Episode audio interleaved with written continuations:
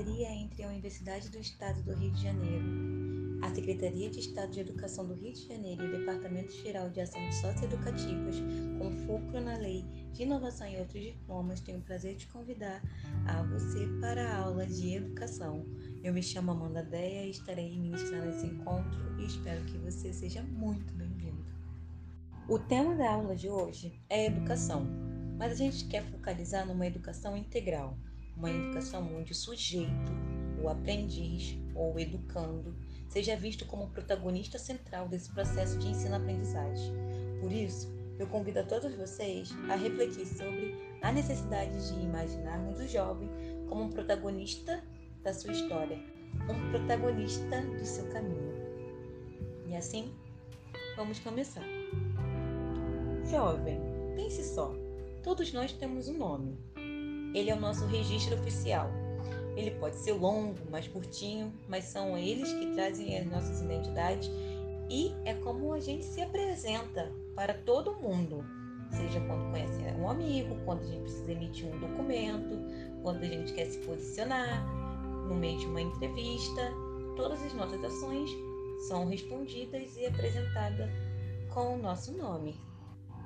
Se pensarmos que cada nome tem um significado, origem, devido à história, ficamos ainda mais impactados com relação a isso.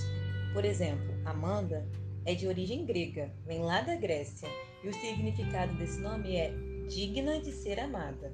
Todos os nomes têm a sua origem e têm as suas particularidades, mas o nome é muito mais do que essa atribuição. Ela traz um pouco da personificação, ou seja, ela traz um pouco da pessoa, de quem você é, e da sua história.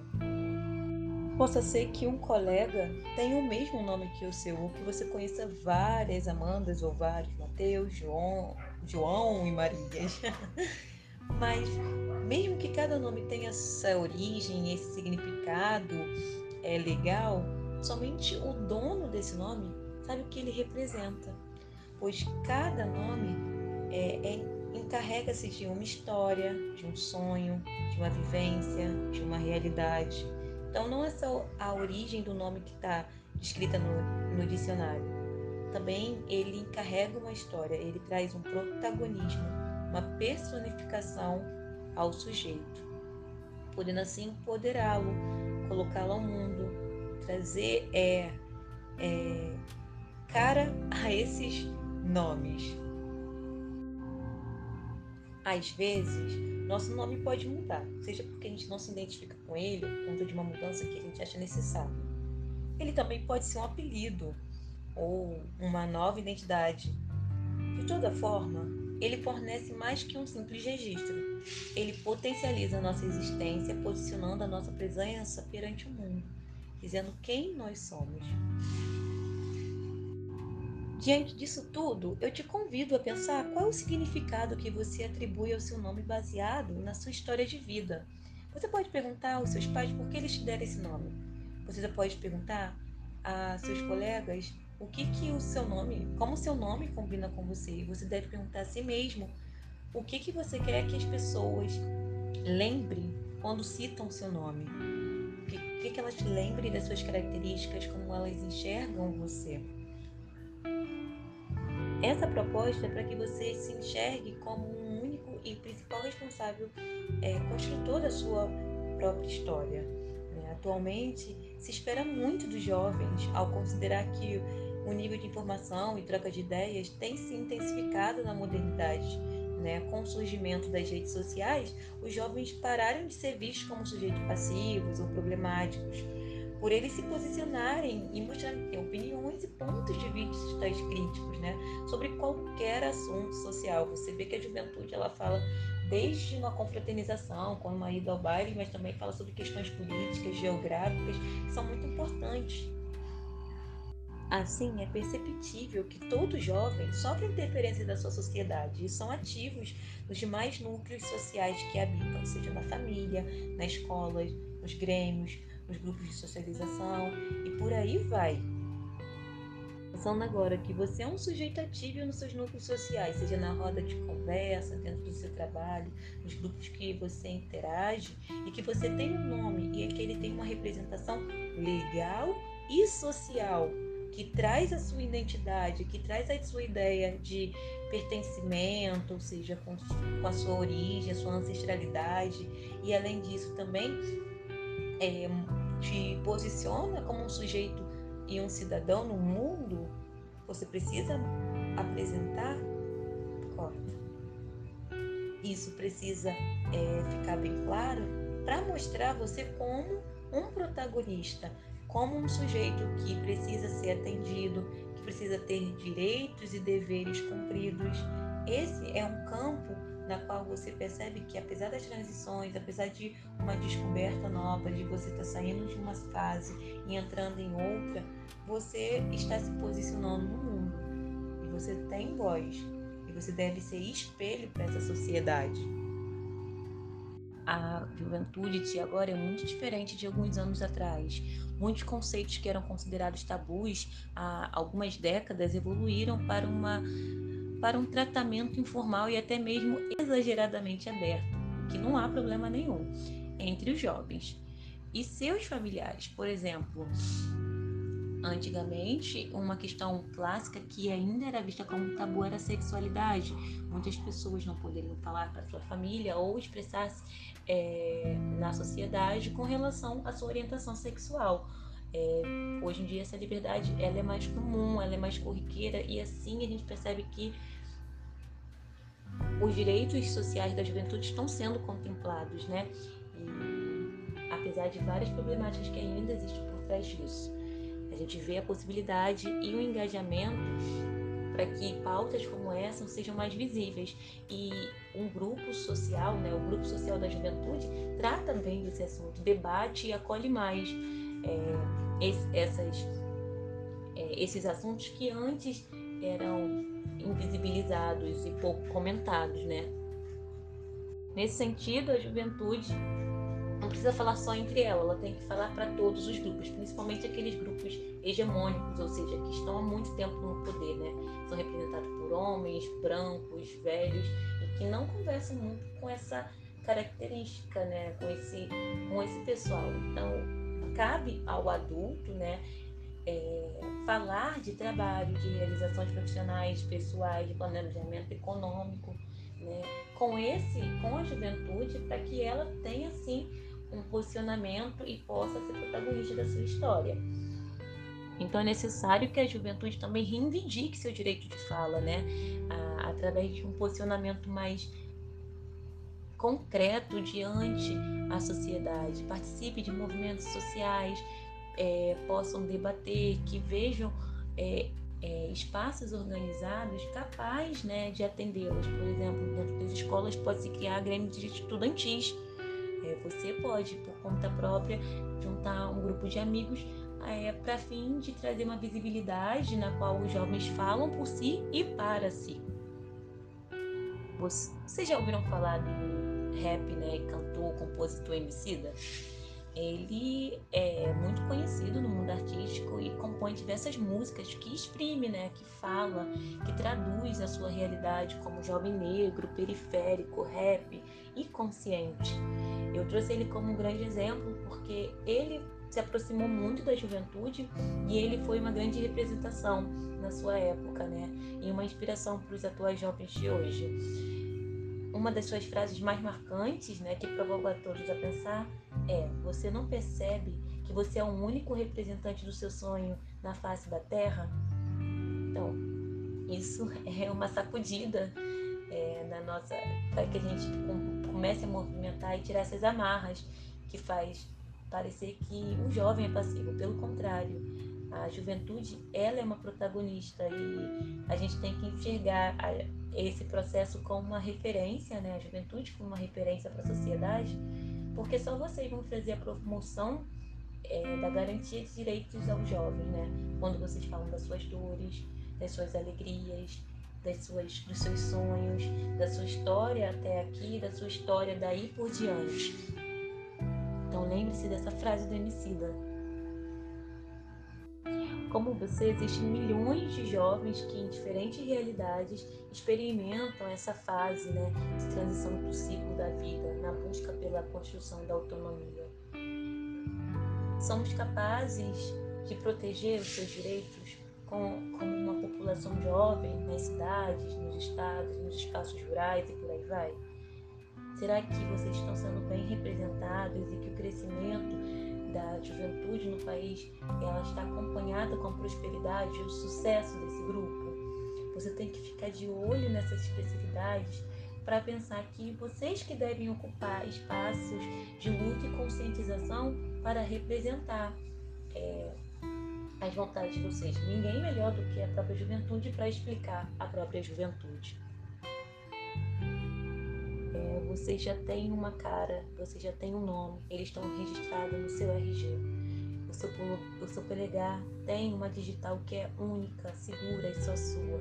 Isso demonstra que você realmente vai ser o narrador da sua história, vai ser o construtor do seu livro da vida, o escritor das suas linhas. Então perceba a construção da identidade do jovem como uma construção muito ligada a ideologias dominantes na sociedade, por vezes viu o jovem retratou ele como delinquente, excluído ou como sujeito que ainda não estava apto para tomar decisões por si mesmo. É, vocês devem começar a entender que vocês são vivos, são criaturas com vida e ativas não é mais aquela ideia de não dar nada para fazer o jovem, e sim possibilitar caminhos e pontes para que eles construam suas vontades, para que vocês pensem né, e se posicionem enquanto sujeitos ativos e assim cumpram o seu papel cidadão. A gente sabe dos preconceitos que a juventude ainda passa, né? Ao ser marginalizada, principalmente a juventude periférica. Parece que eles não podem ter espaço de lazer e cultura dentro das favelas, é, parece que eles não podem andar com determinadas roupas, senão vão ser abordados e revistados e por aí vai. São essas ideias que a gente tem que de, é, derrubar, são essas é, normas extremamente discriminatórias que ainda existem no mundo que a juventude deve quebrar. E isso só irá acontecer quando a gente conseguir posicionar os jovens como representantes é, da, do seu caminho, das suas histórias. Então vejam o seu nome, dê potencialidade a ele façam, e pensem. É, a única coisa que as pessoas não podem roubar de você é o seu nome. Pensando agora no protagonismo da juventude, a gente vai pensar na explorização dessa juventude, né? A ideia da escola, esse é um ponto em comum na maioria do, da vida dos jovens, né? Que é essa entrada ao mundo escolar, a escola de massas, é, por vezes teve uma construção ainda muito ligada à ideia fabril, mas fabril como assim? Fabril vem de fábrica, né? Ah, ela tem um modelo muito baseado é, no século XVI, né? Onde os alunos eram colocados em fileiras né, com as suas mãos cruzadas por cima da mesa, uma postura inerte, e o professor era visto como detentor de saber, e os alunos faziam um processo mecânico de só ouvir e memorizar as falas desse professor, não tendo voz ativa, não podendo se posicionar, como se ele fosse incapaz, né, fosse uma tábula rasa, só podia absorver e não, e não poderia é, é, se expressar. E a gente tem que perceber que essa ideia é, mostra uma, uma educação de violação de direitos, porque não coloca o jovem como protagon, o protagonista da sua história real. Pensando nesse modelo fabril, né, esse modelo de fábrica de escola, você ainda conhece escolas assim? Se a gente olhar para um hospital de, de 1940, um hospital hoje em dia é da mesma forma? Não. De ver que existiam máquinas, tecnologias que aprimoraram trabalho, mas a escola parece muito ser a mesma. E é por isso que a gente tem que é, tentar construir caminhos de, de, impactar essa estrutura, fazendo uma mudança significativa, capaz de romper com essa imagem né, de fábrica, de controle, de coerção a escola deve ser vista como um espaço de vivências, né? A ideia é projetar uma educação transformadora e capaz de superar as diversidades sociais, um espaço de diálogo, onde o professor não é o único detentor de saber, ele ali é um mediador, ele faz uma troca na, com o que ele conhece e com a ideia que os alunos conhecem. Os alunos vêm com uma riqueza da sua família já, vêm com um conteúdo, uma bagagem cultural, educacional que deve ser legitimadas, né? Não basta ensinar só aritmética dentro da sala de aula. É preciso entender como aquele pai que por vezes não teve uma educação ensinou seus filhos a contar e a ler, né? Tem uma história muito bacana de uma mãe que ela não sabia nem ler nem escrever, ela não foi alfabetizada.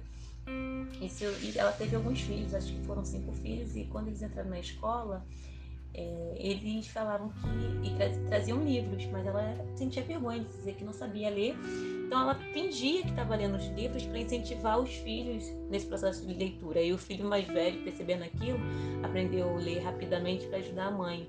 E todos os filhos dela começaram, conseguiram se formar e alcançar esse objetivo. Então percebam que essa é uma educação que está levando em consideração a bagagem, né? ou seja, o que o aluno vem antes de entrar na escola.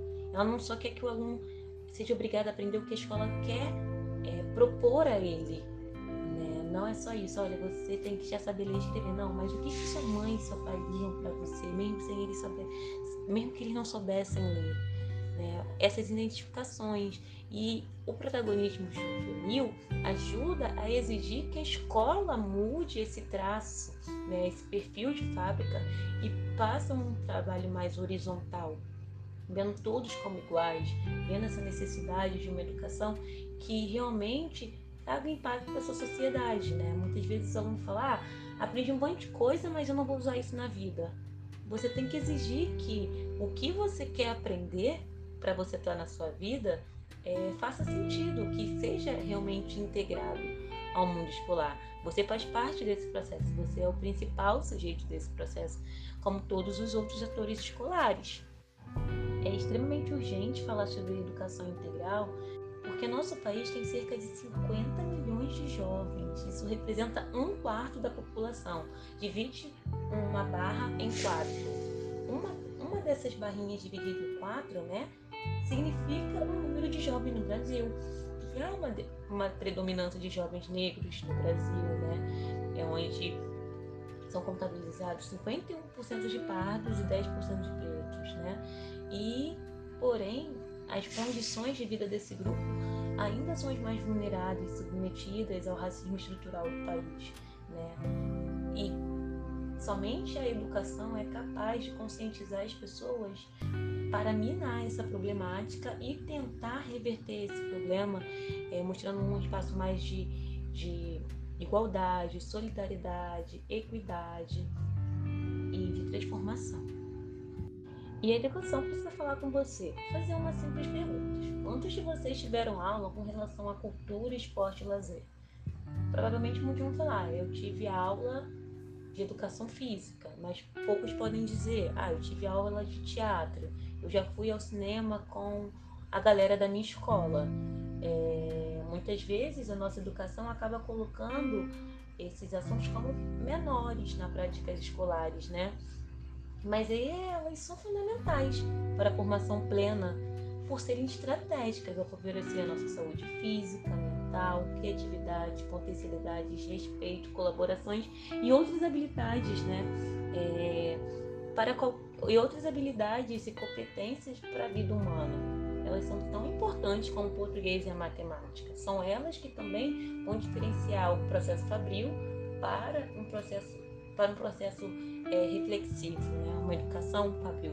Se desmonta quando a gente adota essas prerrogativas, né? esse tipo de assunto é, dentro da sala. Quem não quer entender um pouco mais, quem não precisa de um pouco mais de lazer, quantas vezes a gente sente sono com o professor falando, falando. Então, é preciso trazer o aluno para ele mostrar seus talentos e trabalhar isso a partir deles, né? E quantos jovens já disseram que o sonho principal deles é ser jogador de futebol? A gente tem grandes evidências que o trabalho esportivo e cultural também tem salvado vidas de pessoas periféricas, né?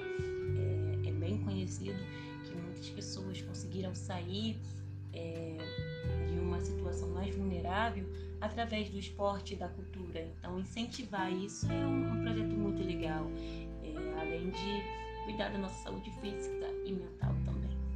Por isso, te convido a conhecer um projeto capaz de minar e transformar essa educação fabril. Vocês já ouviram falar do slam? O slam é uma batalha de poesias, tá bom, gente? E de rimas que existe desde os anos 80 nos Estados Unidos e tem crescido cada vez mais no mundo e no Brasil. É, é considerado por muitos um esporte, né? Porque ele tem batalhas nacionais e até a Copa do Mundo, onde finalistas de diversos países se encontram para escolher qual é a melhor poesia. Na última década, o Brasil tem apresentado suas manifestações, sobretudo entre os jovens periféricos, né, que traz consigo um forte teor autoafirmativo, identitário, uma ocupação.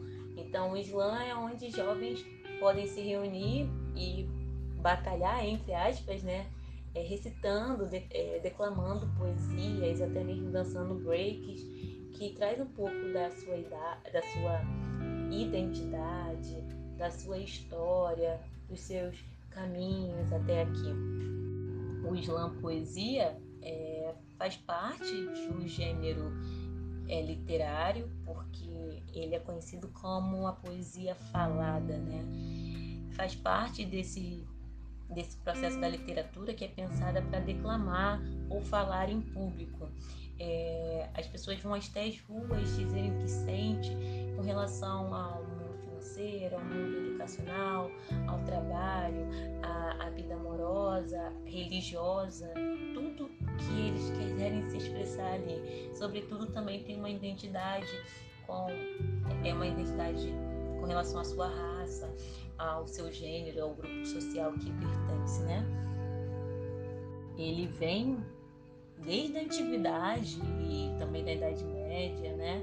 É, também aparece na cultura africana dos griots. Com relação aos griots, eles têm a ideia de ser um, manten, um mantenedor né, da história e das memórias de determinado grupo étnico, né, onde eles levam conhecimentos antigos e são repassados para as novas gerações de forma oral, né? ou seja, tudo falado preservando assim a história, a memória, a ancestralidade. Isso acontece até os dias de hoje com as mudanças, né? Saiu das aldeias para as cidades, saiu de um grupo africano para seus descendentes, né? Da diáspora e por aí vai. E aí, mas como funciona esse processo? As batalhas, né, tem como características batalhas que ocorrem em praças públicas ou em bares, enfim, em espaços abertos para que todo mundo possa ver, não é pago. Eles tentam chegar num ponto central onde eles vão ser é, de fácil acesso para todas as pessoas. E existe apenas três regras. As poesias devem ser autorais, ou seja, elas não podem ter sido apresentadas em nenhuma outra batalha e devem durar no máximo três minutos, né? O público é, escolhe o júri na hora, vê quem são as pessoas que estão assistindo e elas que são as responsáveis de dar as notas imediatamente após a apresentação, né, calcular a média de cada poeta e a ordem de apresentação é sorteada entre as pessoas inscritas, né? Entre maior ou menor nota são descartadas para a realização da pontuação final. Normalmente o vencedor ganha um livro? Mas a ideia é que todos são vencedores porque eles tiveram esse lugar de fala. Vocês já participaram de algum slam? Conhecem alguma localidade? Geralmente, os organizadores de slams eles percorrem favelas e outras comunidades do Rio de Janeiro, né? Em edições anuais tem os slams das Minas, que são feitos por, por mulheres, mas também tem os, os slams de grupos de raps, né? E a ideia é colocar em evidência o protagonismo dessas localidades, né? Das obras desses escritores que são geralmente de origem popular, valorizando temáticas como a negritude, o empoderamento feminino, a, a ideia da, da masculinidade, o processo de é, de, de, direitos, né, de marginalização da população negra, a situação do, do jovem com relação ao mundo do trabalho, enfim. É muito bom você ouvir, vocês vão gostar bastante se procurarem mais sobre essas informações, porque é um processo de conquista crescente, né? por parte dos grupos excluídos, oprimidos, marginalizados. E a ideia é realmente sair daquela, daquela postura de pensar dentro da caixa, assim, mexer e desestruturar é, ideias preconceituosas, discriminatórias, segregadoras. Nesse sentido, a nossa primeira proposta aqui no podcast é assistir e, no caso, ouvir, né? ouvir é, poesias apresentadas né, por alguns representantes dos grandes nomes do Islã brasileiro. Tratar de uma linguagem oral e coloquial, existem temáticas sexuais e até palavrões, mas a ideia é permitir a expressividade, a juventude sem restrições. Vamos conhecer agora o Felipe Marinho, ele é um dos poetas que fazem parte né, do Islã Guilhermina, né, e ele vai recitar uma poesia intitulada A Coisa Tá Preta.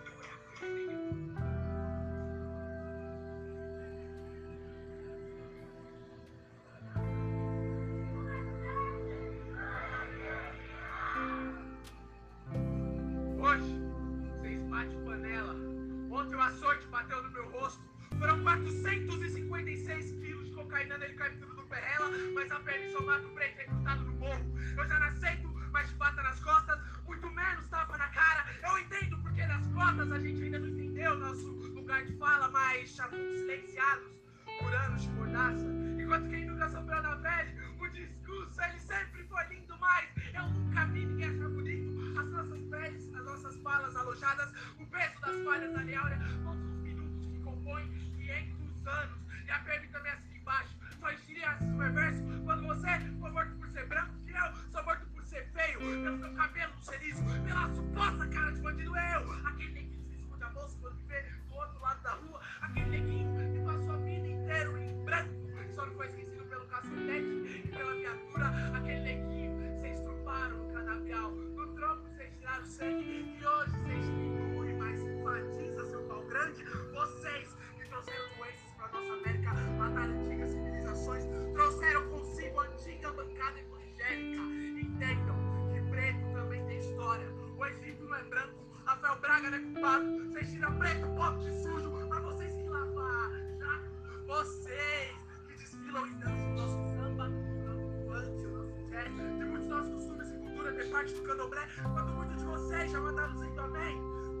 já foram salvos dizendo axé, porque por mais que as peles sejam escuras, o coração é maracatu, porque teu clero depositou mais na gente um tronco do que sua própria fé numa cruz. E não é novidade que mais um preto foi açoitado, no poste foi amarrado.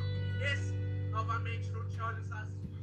Mas disseram, bandido bom é bandido morto, mas não viram que esse bandido era Jesus. E ninguém perdoou nossa carne. Eu vi vários Jesus Cristo apanhando no corpo palmares, enquanto vocês diziam que odiavam os cultos africanos por causa da galinha morta, mas na janta comia bife, usava jaqueta de couro e é de frango a sua torta. Então seja na senzala, ou lavando no banheiro, no tronco, ou quando na carteira de trabalho de registra pretos, vocês são lindos como são, seja com o cabelo crespo ou quando o cabelo você alisa. Entenda que ponderar-se amar seus próprios traços na semelhança do próximo, mas que fique bem avisado que a coisa tá tão preta, a coisa tá tão preta,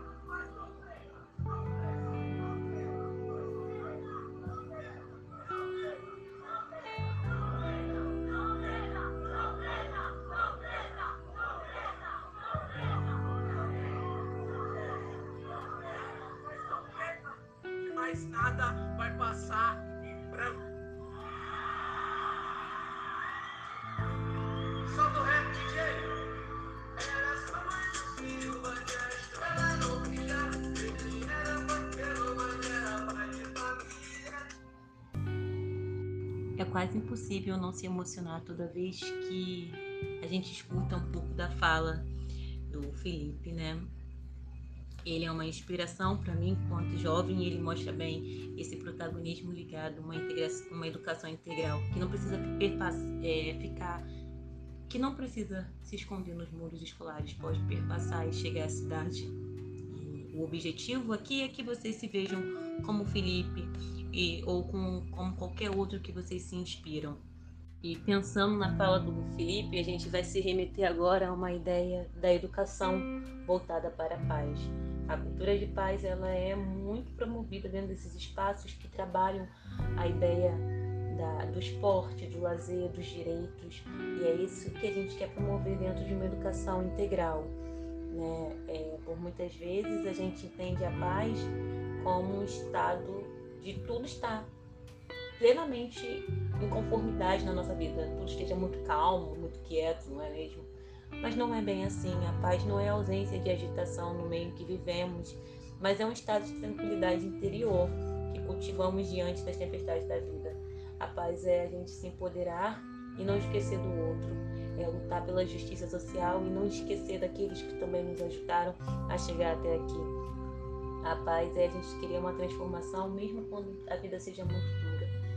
É, ela não é um estado e sim uma construção interna na qual a gente deve parar, pensar e refletir como alcançar isso. E eu acredito que esse processo só é possível quando a gente promove uma educação que parta de nós mesmos e assim a gente consegue mudar o mundo. Preparamos aqui para o final desse encontro algumas sugestões de atividades baseadas em tudo que conversamos e convidamos a você fazer parte disso, né? É, a gente queria ouvir você, tal você cantar uma música autoral, declamar poesias de outros atores, artistas plásticos, visuais, que tenham relação com a cultura de paz ou que fale sobre a sua história pessoal. Traz um pouco da sua identidade pra gente aqui e, e mostre e apresente mais você, para que a gente te entenda e te veja como protagonista. Se você quiser, você pode falar sobre você, ou desenhar você, ou trazer alguém que você se inspire. Você pode falar sobre os autores, suas trajetórias, suas vantagens, ou até mesmo sobre alguém que você goste, mas que se remeta a você. É, compartilhe também isso, pensando que é uma batalha de Gilão, onde a gente está para te ouvir, é, sem julgamentos, sem críticas, e sim para entender e te abraçar, no caso, acolher esse seu momento. A ideia é que isso seja o mais orgânico possível, então, se você quiser trazer outro tema, ele também é bem-vindo. Só procure desenvolver isso, seja no papel ou por meio de um vídeo, enfim, traga um pouco sobre de você, você por meio de uma declamação de poesias ou um registro artístico, tá bom? A gente aguarda você. Espero que isso traga bastante reflexão na sua vida e que essa aula tenha sido realmente muito produtiva. Gostei de estar até aqui com vocês e a gente se vê na próxima. Ou se escuta na próxima.